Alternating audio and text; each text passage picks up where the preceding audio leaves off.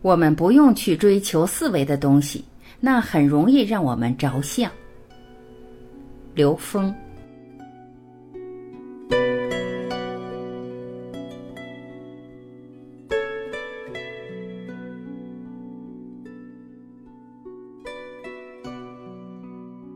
有人问刘峰老师：“您能否再讲一下维度理论？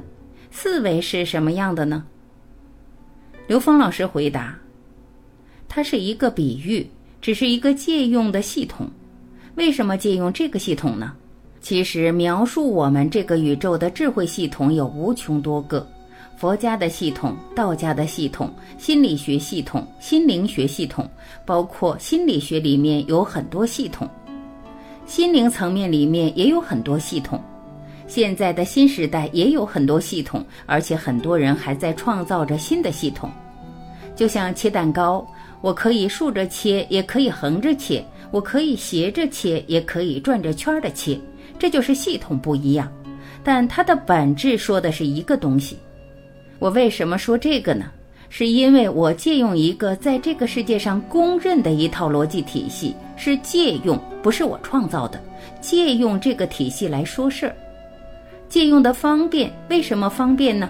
因为我不需要创造新的名词名相，我不需要跟人家去证明这个理论是合理的，因为大部分人认为这个理论逻辑是合理的，这是借用的。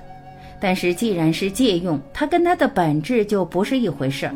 你还真别把它跟那事儿当成一回事儿，所以为什么一开始我说我讲的有关知识的部分，那只是我借用来调动这个能量场的工具。现场你听到了，你觉得你受了启发，够了，千万不要出去以后再去想把这个理论给搞明白，否则我今天就是在放毒，我是在给大家增加所知障。人不需要增加更多的知识去悟道。你刚才问我这个问题，我就告诉你，蚂蚁和人的差异就是人和四维的差异，就这么简单。你说人比蚂蚁的智慧是不是高啊？呈现的状态是比它高，自由度更大，我们可以驾驭它。我这个手去接近一个蚂蚁，我可以在它想不到的任何一个位置突然出现。它要过来追我的时候，我可以任意离开，我可以划过一个曲线离开，我也可以瞬间就离开。这跟飞碟在我们空间里一样，飞碟可以在我们想不到的空间任意出现。当我们拿人间最快的战斗机去追它的时候，它可以用我们想象不到的宇宙速度瞬间消失。它是从四维进来的，这跟我的手跟蚂蚁的关系一模一样。所以这些话跟孩子们说非常容易。现在的孩子们玩的游戏、接触的那些东西，很多东西里面充满了大量的四维的东西。什么时空隧道、空间折叠啊，这些。以前我看我儿子当时看的一本画书，两个人在那儿斗牌。这个孩子背后有很多各种怪兽一样的东西，这孩子背后也是，两方都是剑拔弩张的。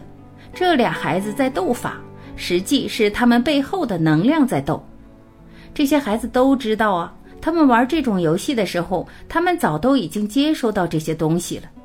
我们每个人的能量背后有各种各样的能量分布，我们以为是我们这个相在博弈，根本不是，是我们背后的能量在博弈。我们成的这个相，只是三维我们以为的这个状态。所以说，人外有人，天外有天。你看一个高人，他根本不显山不露水，你一不留神，他露一下子吓你一跳。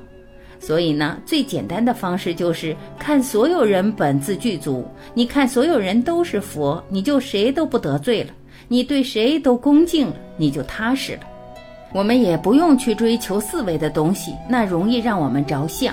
但是我们跟孩子们交流的时候，这些东西当他们说出来的时候，我们也不要轻易给他否定，因为他们说的有些东西是他亲自看到的。也有些是现在的科学已经达到一些高度，在这方面的启示，用科幻的方式启发过他了。感谢聆听，我是婉琪，今天我们就分享到这里，明天再会。